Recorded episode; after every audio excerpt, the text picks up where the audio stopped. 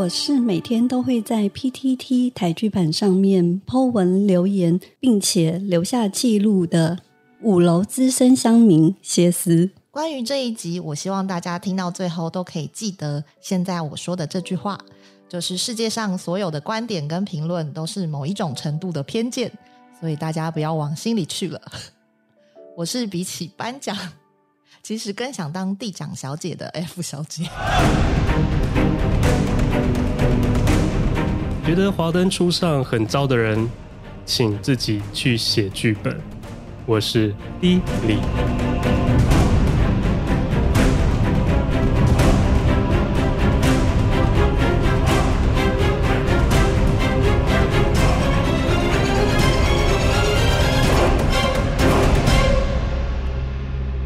本集的录音室依旧是由时尚脑内飞的乖总编冠名赞助，耶!谢谢!欢迎下次再来。好，然后上一集我们针对了台剧跟韩剧有做了一些探讨，那大家应该聊了很多。那如果没有听的话，欢迎去收听一下上一集的内容。那今天我们就要好好的把焦点放在台剧上面，针对我们近年来看过的台剧来颁发一些奖项。然后我们把我们现在有看过的台剧列出来，应该就是《淑女养成记》《天桥上的魔术师》《华灯初上》，因为我们现在录制的时候第三季还没上。然后《茶金》《逆局》《想见你》《火神的眼泪》《做工的人》《国际桥牌社》跟《谁是被害者》。那我们首先要来颁发第一个奖项。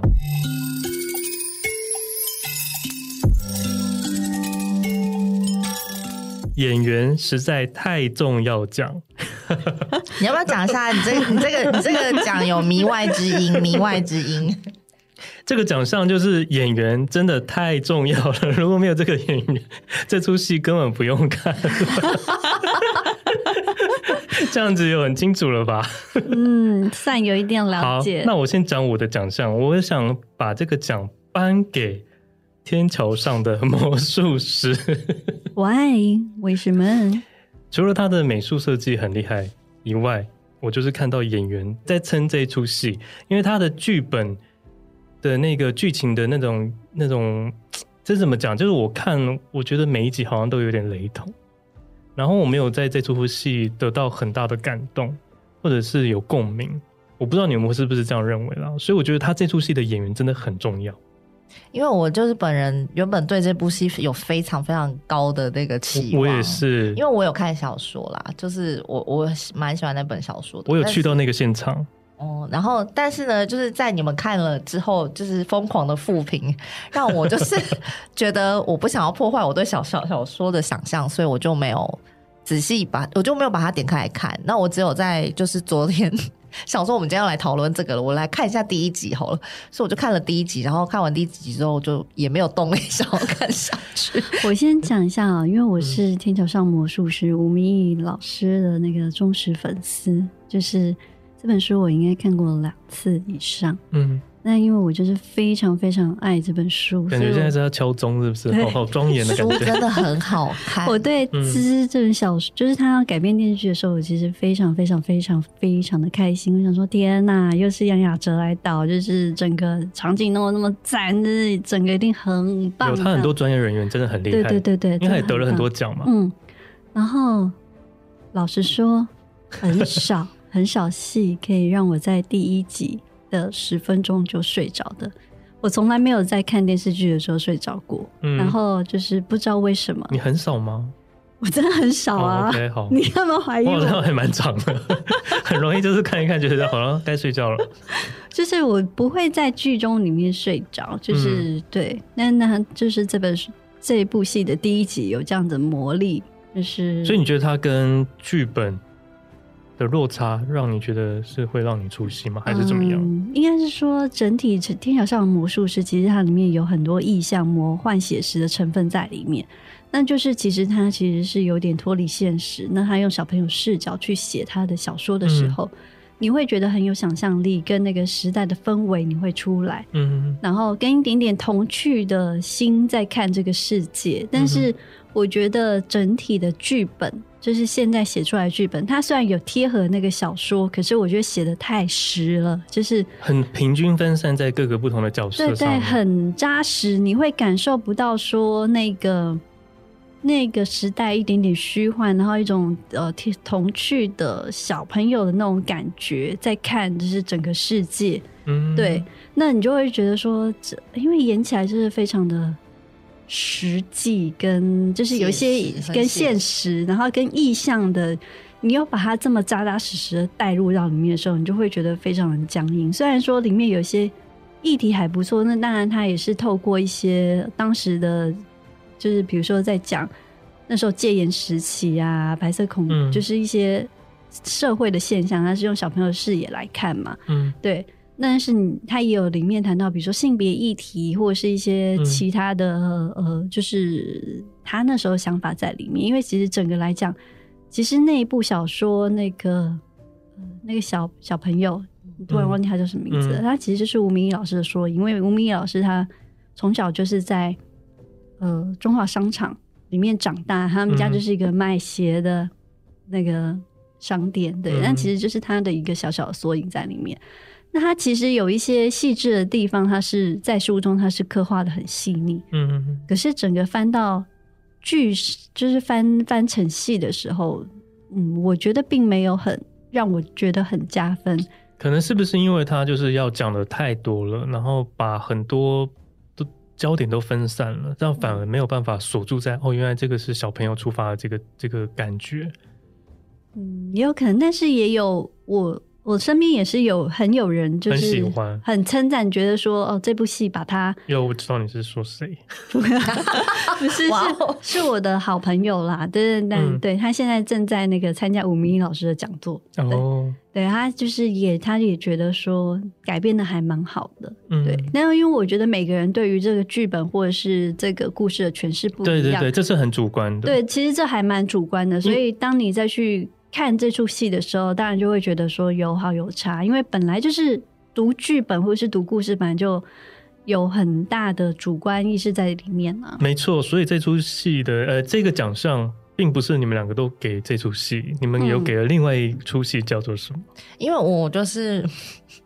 天桥上魔术师，先给你静音，我只我只看了一集，所以我觉得我如果要把奖分给他很，很这样不公平，很不公平。对，嗯、但我的确也是认同那个说法，就是我觉得以以看第一集来说，它不太符合我对小说的想象。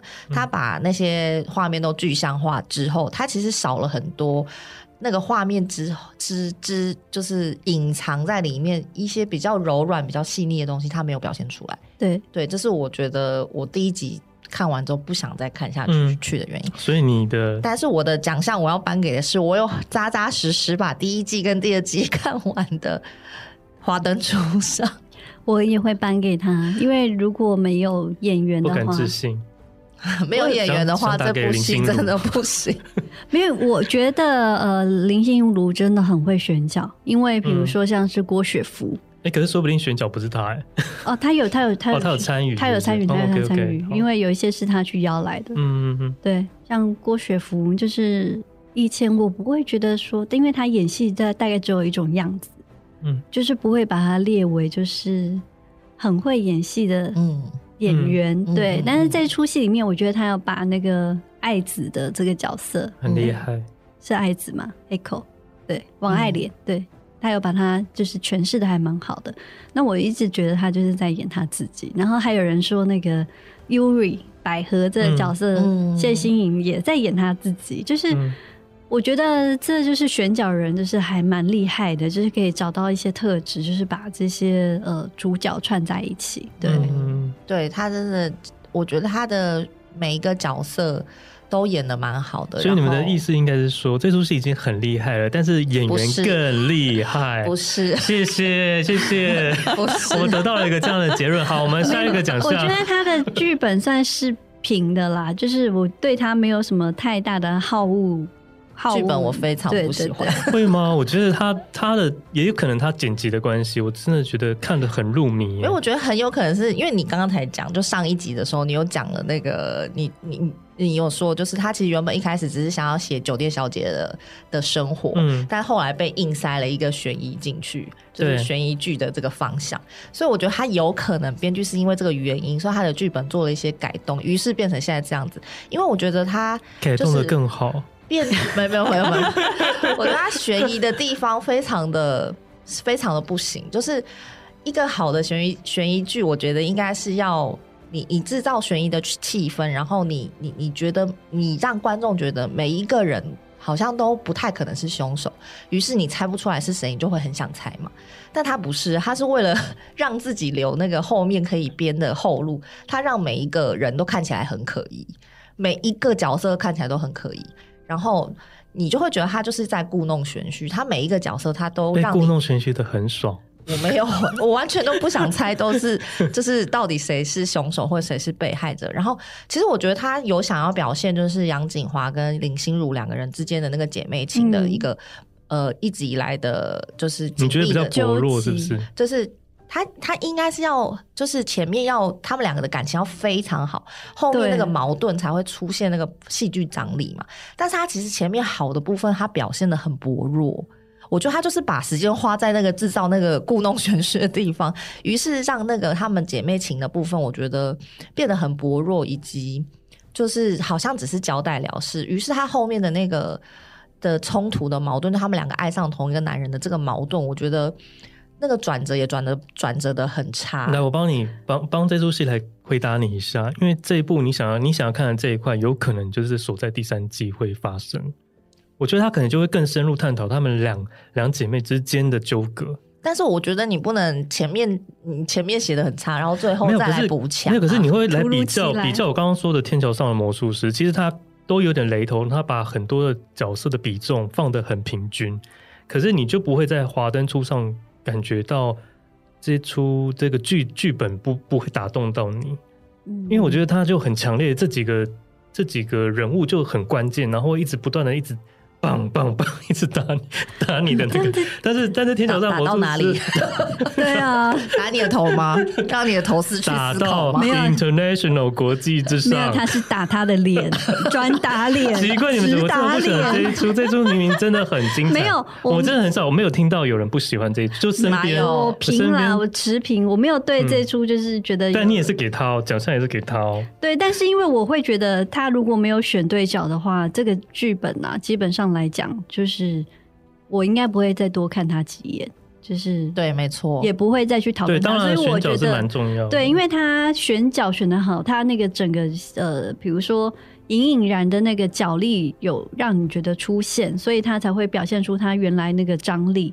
对，他如果没有选角选的好，就是呃，比如说换换另外一个角色起来演，那他并没有就是达到他那个比如说嫉妒的成分，或者是。那个很讨人厌的感觉的时候，你就不会被他打动。所以我觉得角色，因为他的剧本并没有写的这么的立体，所以如果当有演好的演员进来的时候，帮他重新诠释之后，当然会帮他的剧本加分。对，这就是为什么我会觉得给华灯初上的原因，是因为他的剧本其实就是平的，是当演员注入你选角选的好进来之后，有帮他加一些来，来，我来平反一下。当一出戏会让你一直期待想要看第二季以及第三季的时候，基本上它就成功了。所以这两个先请他们电梯下楼。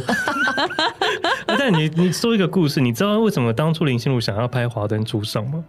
原因只是因为她想要演酒酒酒店小姐。但我觉得她没有很很酒店呢、其实这是他给人的印象就是这样，所以他就很想要尝试这个角色，而因此想要拍这出。他演的也没有很久，但我好谢谢。可是呃，我要先讲一下，他这一出是所谓的日式酒店的小姐。那日式酒店卖的是什么？大家会知道吗？卖的就是暧昧吗？嗯。对啊，那我觉得他在里面一些，比如说跟客人之间的一些情愫这一块，其实是并没有表现的很好的。没错。如果说如果说这个剧本它原来是要就是描述，比如说像这种日式酒店小姐的一些生活的话，我反而会期待，就是他在这一块会刻画的更细腻。没有，可是我觉得他的重点不是放在跟客人之间，是放在他酒店小姐彼此之间的那些很微妙的关系之上。我觉得他这一块用的很好，就是你看起来他们好像一群人，好像彼此相恨，但他们又默默的，好像又有点团结，因为他们面对了一个事件。导致他们这里面的那个情感面，我觉得写的非常的丰富。嗯、我觉得完全没有精彩。不是不是，因为我等一下，我先说一下，我们光第一个讲就已经讲了快半小时，争执不下，争执不下。没有没有，我要讲的是啊，就是当你在那个场景下的时候，如果你没有融入在那个场景里面，比如说她是日式小姐，她没有融入在那这群人搬到哪里都一样啊。对啊。那如果是上班族，我一样可以演出来啊！对呀、啊，而且而且重点是，你是应征宠，你是应征宠是不是？就是、就是这样啊，他就根本不需要放在日式酒店里面。而且我觉得他刻画女性女性角色都非常刻板印象。嗯，我觉得他的角色都没有说服我。我觉得应该是说，他放在酒店小姐的身上，他们的故事比较可以那么极端。可以被人家信服，因为他们可能都有一些不好的过往，所以导致他们的人生高高低低，那种剧情非常的夸张，可以写在他们身上是合理的。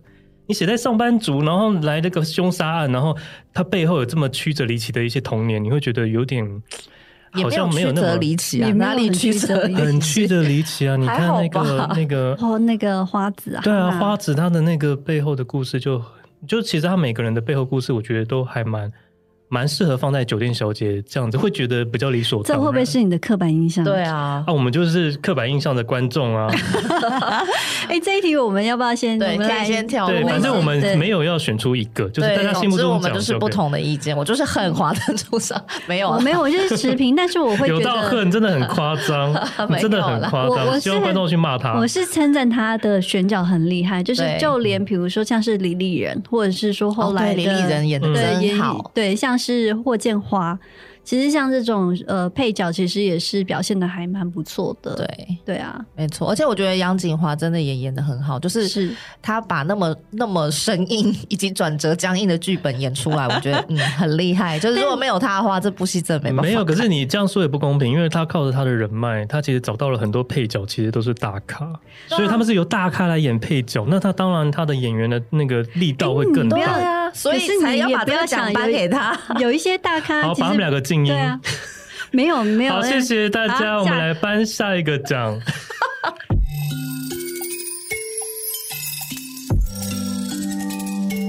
好，然后再来下一个，我们要颁发的是整体最细致的设计奖。这一个我觉得就是毋庸置疑的，我给茶晶，因为他不管是他的海报设计，或者是他的场景。还有他整个演戏的那个步调的节奏，以及他的配乐都做得非常的细致，因为他走的不是那种很那种就是棒棒棒那种很大场面或者是很激动的那种节奏，他是很慢很慢，很像真的在喝茶这样子，然后慢慢的回甘，你会回想到他一堆里面的剧情其实是很严重的，但他用了一个很平静和缓的方式来呈现，我觉得这个感觉很细腻，所以我颁给他。将军，请问你挑六号茶吗？日光。那你们呢？我我也蛮认同的，因为我觉得它算是整体就是做的很统一，就是从你像你刚刚前面讲的，从 logo 啊，然后它整体的视觉美术，然后到场景，到剧情，到那个演员，然后到最后的配乐，甚至是那个片尾曲，就是它从头到尾，它所有的 tone 调。调性都是一致的，全部都是统一的，这件事非常不容易。就是现在很流行的 chill，这出戏就很 chill。我我也是投给茶金，因为我觉得它整体的视觉设计来讲的话，其实它有非常细腻，像片头的部分，其实它用呃茶的意象，然后带出一些。呃，山川河流的感觉啊，或者是就是整体缓慢的那个步调，情就是色泽，对，我觉得他都掌握的非常好。对啊，对怎么可以一出戏拍得出真的像在喝茶一样？嗯，那天哪，我们竟然三个竟然有共识，有共识，真的有共识哎。那我我觉得我特别要称赞是他的配乐，嗯，对我也喜欢。对我觉得他的配乐整体交响乐，对，就是整个气氛掌握的很好，嗯，然后那个。细致度也有出来，但就是其实这是台湾戏剧比较少见的，真的真的很少见。就是我觉得有强烈的感受到他们的那种感觉，很喜欢。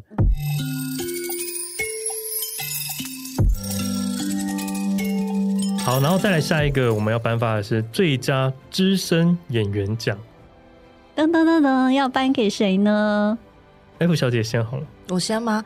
呃，我其实想要颁给一个，我就是对他非常非常惊艳的一个，但他其实要算资深嘛，也不算资深，因为他不是老演员，他就是大概演戏只有十年，但是他今年真的让我非常非常惊艳，因为我是先看了《做工的人》，然后《做工的人》只有六集嘛，然后我一开始看他，我觉得很眼熟，我就想说他到底是谁？他就演呃三个工人里面的其中一个，对。算是重要的男配角，这样。他真的把工人诠释的非常好，就是你真的会觉得他就是工人，嗯、但他其实是大嘴巴的那个四零，对对对，四零，然后薛士林，对对薛士林，然后他。就是那个工人已经让我非常印象深刻，然后我就觉得天哪，他真的。然后后来我去查，他真的有因为这部戏被提名最佳，他有获奖，他获奖，他获奖不是这一部，获奖是是没有，他这部也有得奖。他好像他好像他得两个，他一部是做工的人男配角，这是迷你剧剧集，然后一个是男主角生生世世，我觉得生生世世他演的更好。是，因为我那一部超多，嗯、什么两百多集，我在想说，对对对，没办法看。哦，我有，我我有，因为那段时间就是鄙人没有工作，中午的时候都会看一下回放。哦、对，然后后来我在看《茶经》的时候，我其实一开始也没认出他，真的很厉害，我没有认出他是薛仕凌哎，然后我是看到很后面觉得怎么办，我就觉得他很眼熟，然后再去查一下，天哪，竟然是他，我整个傻眼，他跟那个。做工的人的形象完全是两回事，然后我觉得他把那个角色诠释的很好，嗯、对，他有把那个角色的。深度诠释出来，就是他不是那么表面浮于表面的演技，但是他真的算是资深演员吗？他就演演了十年了，他的戏龄有十年，嗯、应该说他可以算是呃，今年去年就是让我们就是很惊艳惊艳的一个男演员，嗯、对，因为我觉得他在几部戏的就是表现都还蛮好的，他真的演的太好了，茶金里面我真的觉得他演得太好了，所以去年他的他就可以获获得就是金钟奖的男配。角级男男主角奖，就是他都可以，就是拿下来。我觉得这件事情已经是对他是一个肯定了，很厉害。以前都不知道这号人物。对，我推荐大家也可以去看一下《做工的人》。好，我还没看，但我想看。但是生生世世也可以看。好，谢谢。两百多集。好，那我的部分我是给一样是给茶金，但是我给的是郭子谦。嗯，因为我觉得他有怎么讲，就是他有伏击。不是，应该应该是说他既赏既赏，打破了我对这个角色的一个思维。小吉来了，然后他用了他的独特的演技，让我信服这个父亲他里面对女儿爱的那种表现，他完全不是那种一般戏剧里面会看到的那种，嗯、呃，就可能是很过于表现在表情上或者什么没有，他常常就是冷冷的看着他的女儿，可是那个眼神你，你我跟你讲，真的会哭。就是你看到他那个眼神，看到他女儿不讲话，那个彼此之间的那个表情，我真的太喜欢了。你哪一出戏不哭？没有，没那么夸张好吗？但是我觉得郭子贤真的让我很惊艳。然后刚开始他那个咬字的方式，可能他的发发音的方式很像是一个字一个字一个字这样子，这样哒哒哒哒这样子念。可是我久了，我真的有被他这个风格影响。我觉得他就是要塑造出这个爸爸的个性就是这样子，一板一眼。嗯。所以他的讲话方式就是哒哒哒哒哒哒，好像在念台词的那种方式，我觉得我很喜欢。但也有可能是因为他初学，他初学客家话，一定不是这样子。因为我觉得他以他的经资深经验，我觉得他应该不至于会这样，因为他那么会模仿。我是听不懂客家话，但是我我以一个就听不懂人来看，所以会觉得哦，好厉害哦，他客家话好像仿仿佛讲的很自然、很流畅的感觉，对不对？嗯，好，那那些事呢？我给的是《熟女养成记》的杨丽英以及于子玉，就是奶奶跟妈妈的角色。嗯，对，就是对我来讲的话，当然杨杨丽英一直以来都是蛮会演戏的演员嘛。那她一直以来都是演实力派的，对，实力派演丑角，就是呃，大部分是演这种妈妈的角色。对，可是可以演到这么，比如说呃，可以打动你心，然后跟就是很。呃，在餐桌上的那种表现，我觉得是非常难的。那再就是于子玉，当然就是秀琴啊，因为以前我们都听她唱歌，并不会觉得说，哎、欸，这个怎么会演戏？可是他在呃这几年的表现也是让我们觉得说很亮眼。很亮眼。之前是哎，我想想是哪一部电影里面他也有演那个？你想不起来，我们就不会有人想得起来。对，我们俩是那个叫金鱼脑。有一部电影啊，就是讲三姐妹的啊，然后她演那个呃。那个什么一的演爸爸，然后那个她演妈妈。啊，我知道，我知道你说哪一部，但我现在想不起来。两个字。我知道，她就是她是面瘫嘛，对不对？面瘫。他好像是对对对对，他工作是面瘫。有时候他是脸部僵硬。对对对，算了，我想不起来。嗯嗯，反正就是他在，就是这几部，因为他我觉得他演妈妈的那个感觉都还蛮到位的。然后《熟女一》到《熟女二》，《熟女二》的话又有一点那种，其实妈妈其实她什么都会，但是她为了这个家，就是其实都隐藏在里面。她有把那个转折跟有一点点喜感的东西带在里面，我觉得还蛮喜欢，就是很生动。然后你会觉得说啊。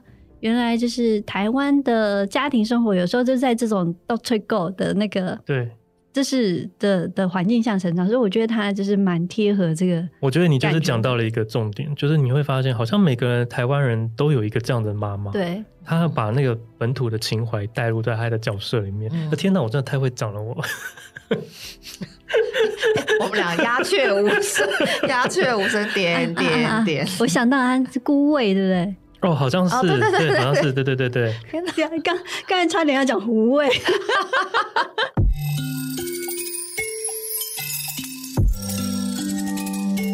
好，那我们刚刚讲的是最资深的演员，那我们现在就要颁发最耀眼的星星。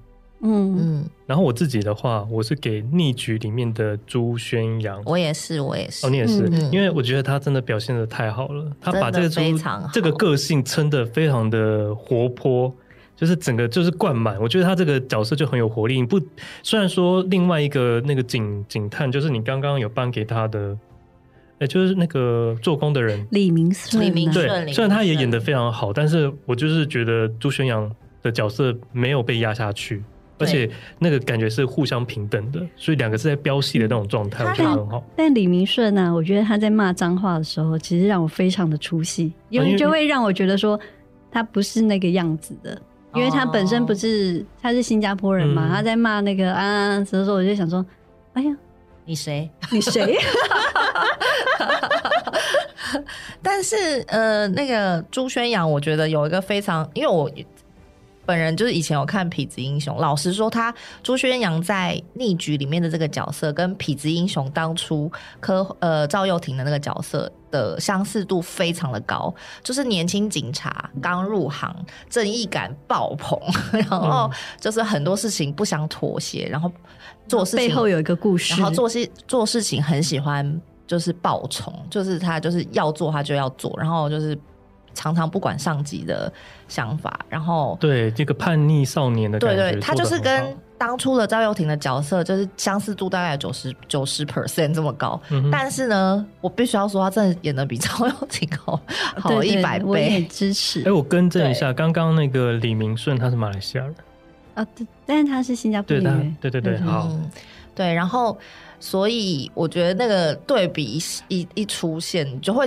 你就会非常注意到他，就是那个朱宣阳在那个很多细腻的戏的转折处，他就是不是只有像 我这样是在批评赵又廷，就是 你今天可能会很多被骂，因为当初赵又廷因为那部戏而得奖，哎，不可思议，我觉得不可思议，我真的没有觉得赵又廷演我是我是头仔仔的。我也是头仔仔的。哦，对，okay. 因为当初赵又廷因为那部戏得奖，我其实觉得好了，以一个新演员来说，他算是表现得不错，因为他不怕镜头，他敢表现，嗯，得罪了整个金钟奖，但是他的表现真的，我觉得非常的可以给他最佳新人啊，没有办法，没有没有到最佳男主角，啊，对，没错，对，就是我觉得赵又廷表现非常的单一，但是朱轩阳在这部表现，他真的是很多面向，他的他的情感。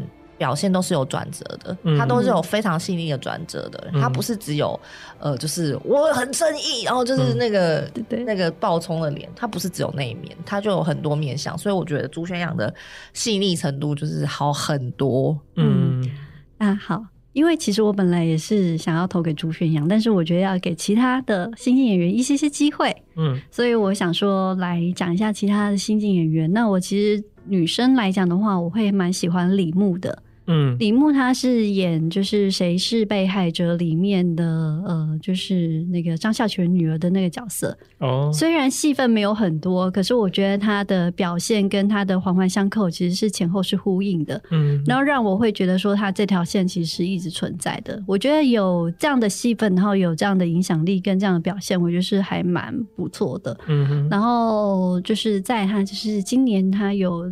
就是演无神之地不下雨嘛，但就是其实他里面表现的也还算蛮平稳的。那为什么会提到他？是因为我觉得他我还蛮看好他今年的表现，因为他今年就是有参加，比如像是直剧场二的一些演出。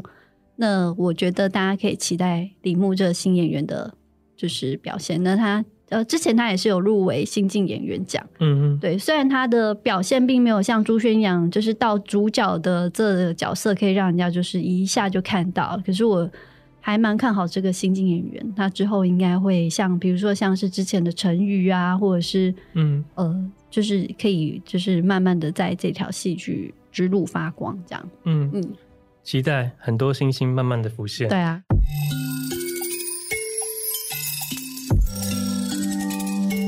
好，那再来我们要颁发最强编剧奖。我这边的话，我还是提给刚刚的逆局，因为我觉得这类的应该说侦侦探嘛、破案的这种片、警探这种，其实类型蛮多的。但是这部戏我真的看了以后，我停不下来。但是我觉得要忍耐个大概五集，五集之后，你才会慢慢的跟着这个剧情被抓住。你就是一直看、一直看、一直看，看到半夜，你不想停下来，你就想要一直看下去。我觉得很精彩，所以我颁给他。就你评断一个剧的 标准就是呢？可不可以让我停下来？对，是吗？对，因为而且他这出戏仔仔也真的非常厉害。我以前没有那么像你们那么认同他的表现，但是他这出戏让我完全信服，因为他撑住了这个角色，然后还表把这个角色的那种那种怪怪的那种性格诠释的很好，所以我觉得很喜欢这一。那你可以接受他恩昂不分吗？我可以，因为我觉得。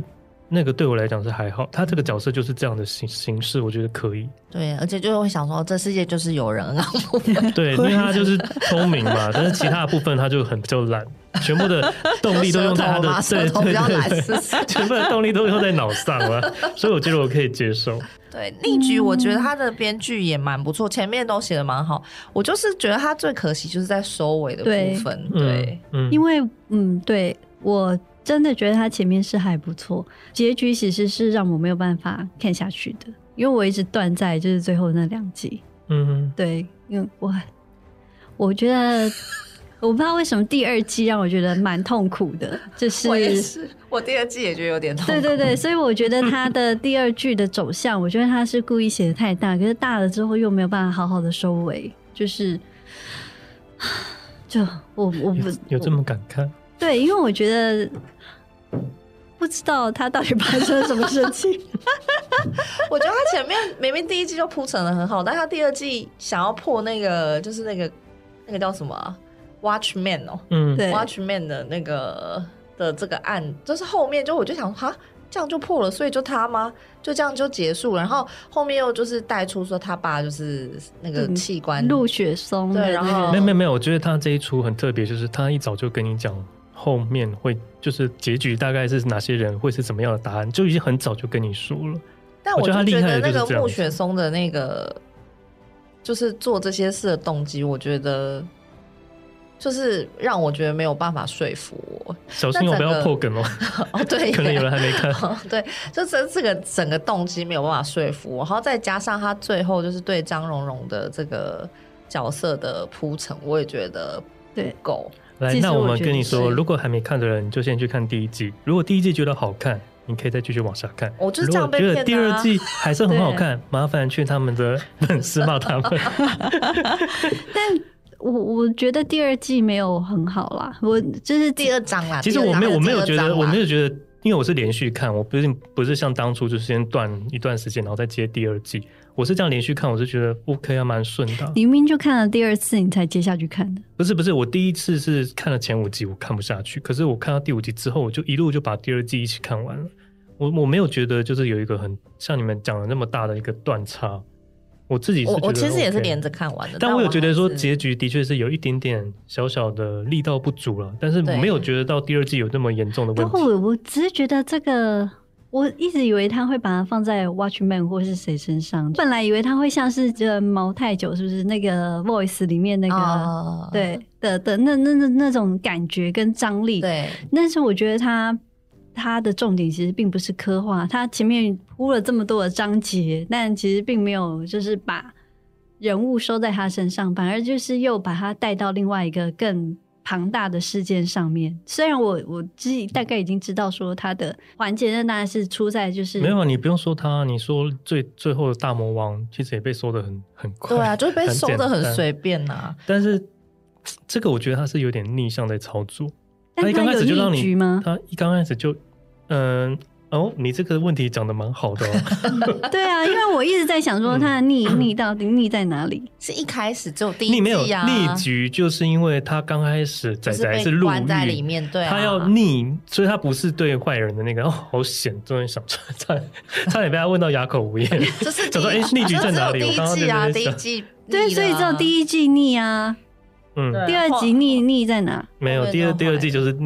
没有，而且我觉得他想要讨论说，就当你想要改变一个问题，可是这个问题是存在在体制内的，就是它是整个体制从上到下都有问题的时候，你是要怎么去改变它？他是想要借由那个新意新，我是不是破梗啊？我是觉得他想要借由就是原本里面的警察跟后来被调来的警察，就是。就是想要借由这这这个角色的对比去讲说，就是你要改变体制，你要你你你你有什么样的做法这样？嗯、但是他我觉得他表现的不好，对，嗯，对好好，那你们呢？你们觉得最强的编剧是给哪些？哎，其实我这一题啊，我没有办法就是从缺，对，但是我有我觉得啦，我觉得写的比较生动，比较就是好的，我觉得我是给熟女，因为我觉得他把那个这其实是台湾。蛮会表现的一个题材，就是比较是 focus 在家庭上，因为我觉得他有把呃整个家庭剧的感觉，就是现代跟呃以前的那个剧的情感有带出来，嗯、然后后第二剧的时候也有一些新的感觉，嗯，对，就是一些新的元素加在里面，比如说呃女性意识，因为它里面当然就是有妈妈，她但她有表现嘛，比如说后来的那个那个很可爱天心的那个角色，嗯，对。玉轩、洪玉轩，就是它里面就是其实都有不同的刻画，所以我觉得它算是比较清新可爱的剧本。我觉得至少写得自然生动，我觉得就是顺顺畅，就是不会让人觉得说哦怎么会这样那样子。那你们是不是比较喜欢《熟女二》？《熟女二》我超级推荐。二我都我自己比较喜欢二，因为我觉得二它的剪辑有不一样的方式，它会带入一个主题，然后把所有的人那个相关那个主题的。呈现一起包在那里面，可是有人会觉得这样子被切断。我比较喜欢一，你会喜欢一。我我自己是大力推荐二，对，因为我觉得一有那个一就是有很大量的那个谢盈萱的口白，嗯，可是他把二的时候，他把口白都拿掉了。嗯，我觉得他把口白拿掉有缺乏很重要的一个一个，就是第二季的谢盈萱让我觉得，因为他少了那个口白，他就他少了很多柔软度。第二季的谢盈萱让我觉得有点。太自我跟太任性，但是他第一季有那个口白的时候，嗯、你会你会感受到那个柔软度，它里面的柔软度跟他、嗯、他他内心的挣扎跟考虑。可是第第二季他把那个口白拿掉之后呢，我觉得他就是有些地方会让人觉得你那样呢，那呢，对，为什么这么任性，或为什么这么这么硬，这么刚硬？那可能要看个人啊，因为我自己不是那么喜欢口白的方式，就是可能要看每个人不一样。嗯因为我比较喜欢自己去感受，他们甚至不要讲话，我自己去感受他们。自己哭一场，自己哭一场没错。那你自己呢？你是给哪一出？我是给想见你，但是想见你这出其实我想看了，因为因为我觉得它算是蛮新的台湾剧的一种类型的尝试，让他写时空穿穿越，对，然后穿越里面又有爱情，然后爱情里面又有悬疑，对，所以他是把三个。很难搭在一起的元素全部搭在一起，然后但是它又蛮成功的，算是看到最后你不会觉得说很烂尾啊，或者是啊怎么就是没有办法接受。有人称这一出是神剧，我也还蛮推《想见你》的，对，就是。是他的爱情会让你觉得不是那么的像之前的，不是那种粉红泡泡，对，不是粉红泡泡，霸道总裁爱上你那种，对对对对。但是就有一种莫名的执着，对对对，就是你会想说，哇，这个男生就是很成功的刻画了许光汉这个角色，难怪会把他塑造成国民男神的形象，对，爆红这一出。对，那他这一出戏也是红到海外嘛，就是韩国很多也是都在追《想见你》这一出，我是觉得，呃，如果你喜欢爱情啊，一点点悬疑的话，我觉得是还蛮推荐可以看的。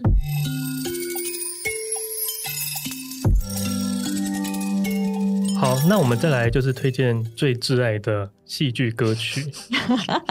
我自己是还蛮喜欢《火神眼泪》里面的插曲，就是柏林的《我的爱人》。我发就是觉得怎么样，想来唱一首？真的真的很好听，大家可以去听听看。我觉得他那一出在那个那个场景那一幕，然后出现这首歌，真的是大催泪。所以我非常的喜欢，那你们呢？我自己啊，其实我是还蛮喜欢告五人的歌曲。我是觉得他插曲，呃，有是他进来有两两支嘛，一个是呃他们创业的那些小事里面是在我在这城市遗失了你。对，我觉得这首歌还蛮好听的，因为我是先听到这首歌，我觉得这首歌很好听，然后我想说，哦，天哪，它居然是这出戏的插曲。然后就是，然后应该是片尾曲啊，让我再回头去看那出戏。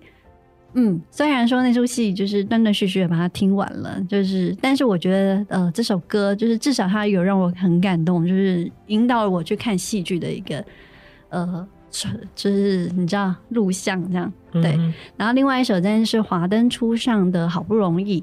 嗯，好喜欢那个前奏哦。对啊，那个前奏真的很悬疑，然后又觉得很有意境，很喜欢。每次他只要、那个、只有前奏吗？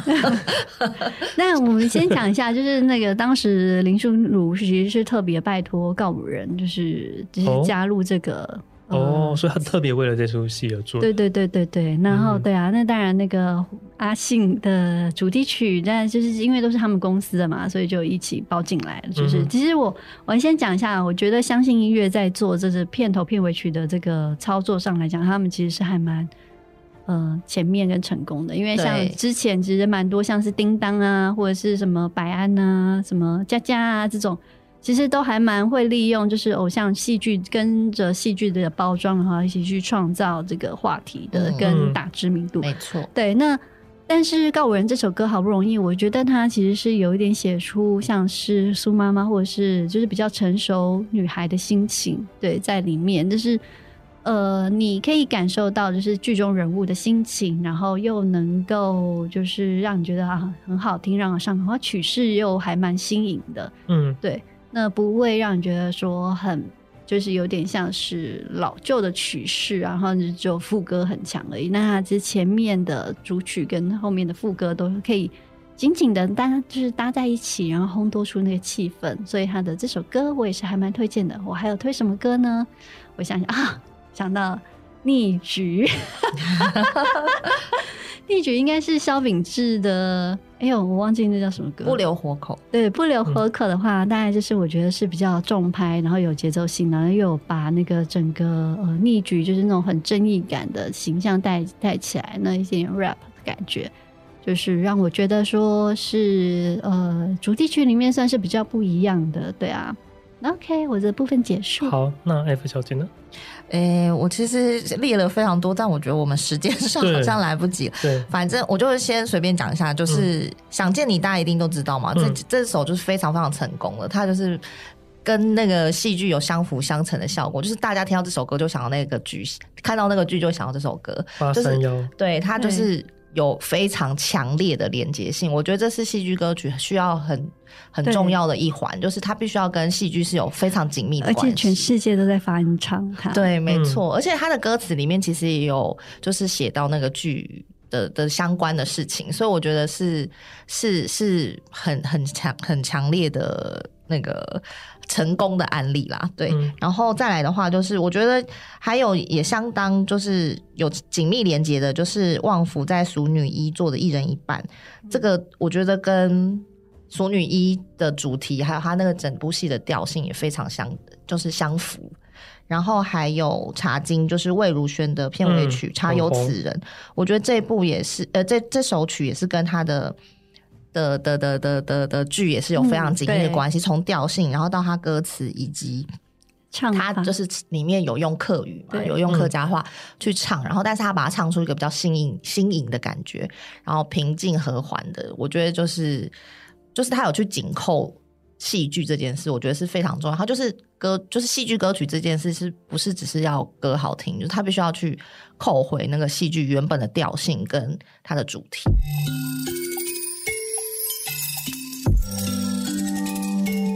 好，那最后我们来推荐一下，如果只能看一部的话，一定要看的戏剧。我自己的话就是刚刚说的《淑女养成记》，一定要看。那你们呢？我是推荐一定要看《茶经》。我推荐的原因是，呃，当然《茶经》它还是有某一些部分，像之前第一集就被大家就是攻击的那个小小小小小小的失误。